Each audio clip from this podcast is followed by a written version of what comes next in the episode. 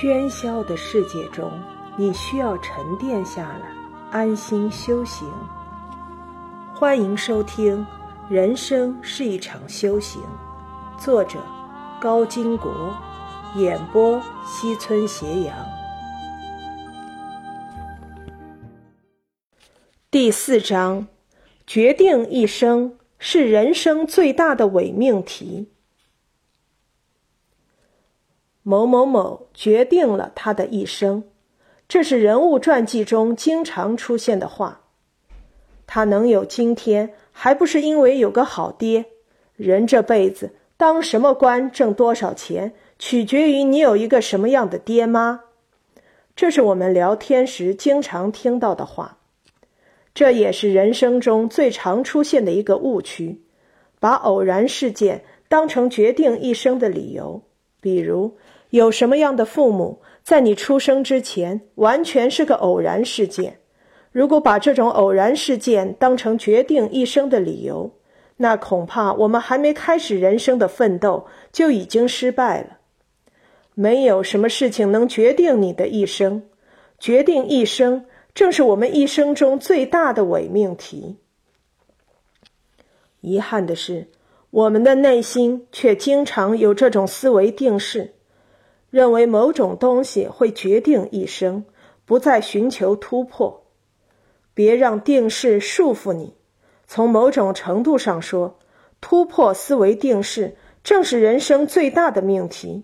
我们举一个科学界的例子：二十世纪五十年代，美国军方需要一种高频放大管，可能是出于成本或者作战方面的考虑。他们对科研人员提出的要求是，用玻璃管制作，高频放大的频率要达到一千个计算单位。用玻璃管做这种高频放大管难度相当大，接连几波科研人员上阵，均以失败告终。最后，军方找到了发明家贝利，让他负责这个项目，总结上几次失败的教训。军方向这批科研人员提了一个特殊要求：不准查阅有关书籍。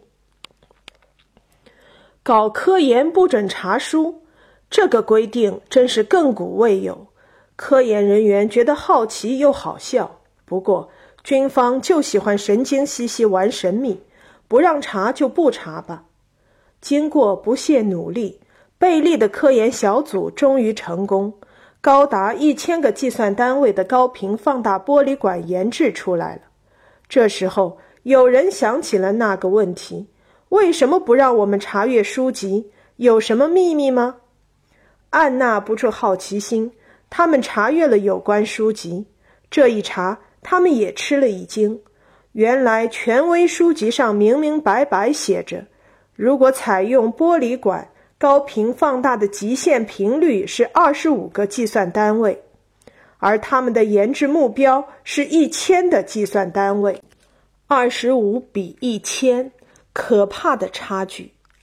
这就好比一个鱼塘，教科书上说只能养二十五条鱼，可老板却让你养一千条鱼。如果看了教科书，你对养活一千条鱼还会有信心吗？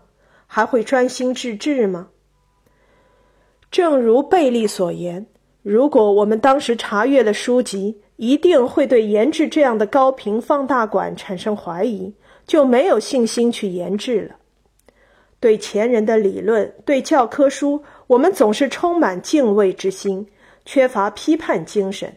教科书上的东西就成了决定性的东西，成了我们的思维定式，对我们的成长产生束缚。当然。更多的情况下，这些决定一生的思维定式，不是出现在课本上、教材里，而出现在我们的脑海中。这辈子就这样了，这道坎永远过不去，命中注定。这样的伪命题蚕食着我们的信心，让我们习惯于被动，那种主动的、积极向上的修行态度逐渐退却了。击碎这个伪命题。并不容易，但必须去做。